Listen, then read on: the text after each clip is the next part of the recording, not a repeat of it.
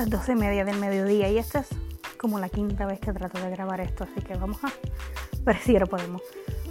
Buenas, hoy es domingo 13 de enero y este es el cuarto episodio de su podcast Entre Burbujas.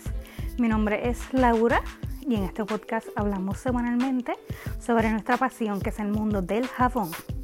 Todavía tengo la voz un poquito afectada. Eh, esta tos que me traje desde Puerto Rico en mi último viaje se niega a abandonarme. Así que haremos esto lo mejor posible. Eh, les quiero dar las gracias, ¿verdad? A todas las que están escuchándonos semanalmente. Y hoy quería hablar un poco sobre lo que son los blogs eh, de diferentes soapmakers, pero blogs en español. Porque nosotros a veces leemos mucho material en inglés y a veces hay cositas que se nos hace un poquito más, eh, perdónenme, eh, fácil leerlas en español y les quiero hablar de unos cuantos que, perdón, que a mí me gustan mucho.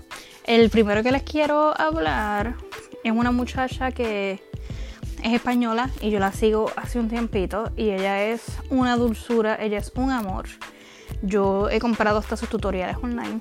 Ella es de España, ella se llama Yara Acosta y su eh, blog se llama Escuela Johara Nature es escuelajoharanature.com y ella da muchos cursos online, ella da mucha información, ella es bien accesible, ella te lo puedes seguir en Facebook, ella te lo envías mensajes, ella te contesta, ya es una chulería y una dulzura.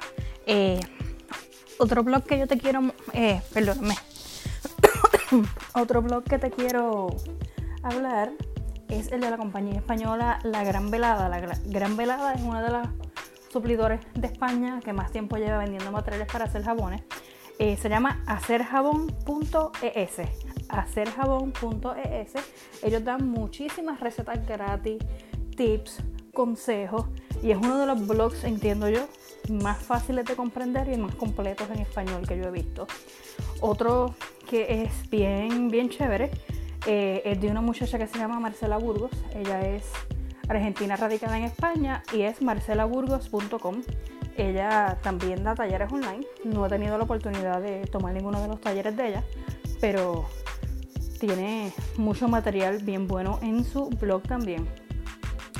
Otro blog que me gustó mucho fue Alma Rústica y es, es rústica con K, almarústica.wordpress.com eh, y ella habla mucho de los diferentes procesos del jabón y da muchos consejos también. Los jabones de Patricia eh, es otro de los blogs que eh, vengo siguiendo hace un tiempito. Eh, lo pueden buscar así mismo. Ella habla sobre ambientadores y en el blog de Patricia a mí me gusta mucho porque tenemos muchas ideas sobre cómo tomarle fotos a los jabones y eso.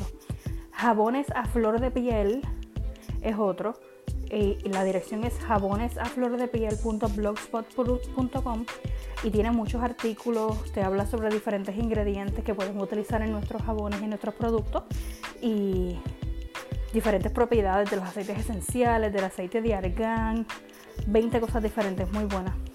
Hay otro que me gusta mucho que se llama creandocosmética.com eh, y te habla de diferentes cosas como es el jabón de pepinillo, eh, coloreando jabones con plantas y especias, como es el jabón de argán, jabón de confeti, jabón de canela.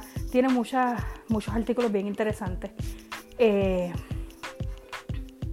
y este me estuvo bien gracioso. el nombre eh, se llama losjabonesdemimujer.com y es una tiendita online.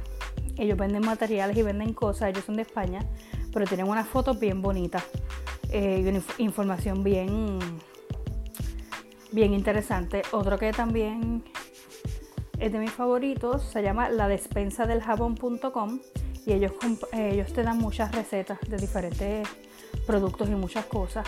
Eh, acá, locales de nosotros puertorriqueñas, está mi amiguita Jaslyn de Natural Chandel y Sabons y en su página naturelashop.com, además de que ella vende materiales, ella vende tutoriales, ella da, eh, ella tiene artículos en el blog y ella lleva muchísimos años, ella se educa mucho fuera de Puerto Rico, ella trae muchas cosas diferentes.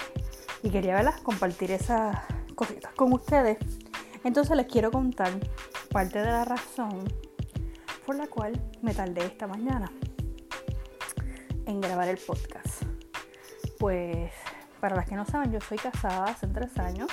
Yo estoy casada con un americano. Y él, como que el negocio de jabón no le cuadra mucho. Y él por días como que me pone cara cuando estoy haciendo jabones. Él por día como que me dice, te voy a ayudar un chin, me envuelve tres jabones, pero después me monta cara. si yo estoy haciendo jabones cuando llega a casa del trabajo. Pues esta mañana él me dice, te voy a ayudar, ¿en qué te ayudo? y a mí me llegaron unos materiales y yo pues como gracias a Dios tengo mucha producción y mucha venta, yo compro los materiales en cantidades bien grandes. Yo compro un envase de 35 libras de aceite de oliva que viene dentro de una caja, pero dentro de la caja hay un envase de un plástico bien flojito, eh, pero que eso tú lo pones paradito en una mesa y tiene como un grifo, una plumita que tú, tú vacías el aceite que necesitas. Yo lo veo que él va bien presto a ayudarme con un cuchillo abrir la caja. Y como que me tardé entre lo que pensé, anda, me va a romper el plástico, y en lo que en lo pensé la palabra salió de la boca, él le espetaba el cuchillo a la caja. Y digo, ay, por favor. Y con mucho que cuando terminamos de abrir la caja tenía, había, tenía una, una rotura, una abertura como de media pulgada para hacerles el cuento corto, nos tomó casi una hora ver cómo íbamos a trabajar para que no tener desperdicio de material. Y al final del día pudimos, con mucho cuidado, él ayudándome, aguantando el envase para que no, no cayera, perdón, no cayera al piso el aceite. Yo llenando unas pailitas para después dividirlo en otros envases. Fue un trabajo en equipo bien arduo y bien cansón, pero logramos hacerlo. Pero al final me di cuenta que al contrario, lo que en vez de molestarme, lo que me hizo fue un favor porque pude dividir mis, mis aceites para mis recetas específicas de jabón y ya ahora cuando empiece a producir mañana no voy a tener que pasar trabajo, ¿verdad? A veces pasamos cositas así y tenemos que tomarla por el lado positivo, por el lado amable y ver qué ventaja podemos sacar de eso. Así que no voy a tener un envase gigantesco en el medio de mi mesa de trabajo lleno de aceite y tengo envases más pequeños con mi cantidad necesaria para hacer cada receta. Eh, hasta aquí nuestro podcast de esta semana. Espero que disfruten esos blogs que les compartí. Eh, pasen excelente domingo. Gracias por estar en contacto y me pueden dejar sugerencias de que quieren que hablemos la próxima semana. Se me cuidan mucho. Bye bye.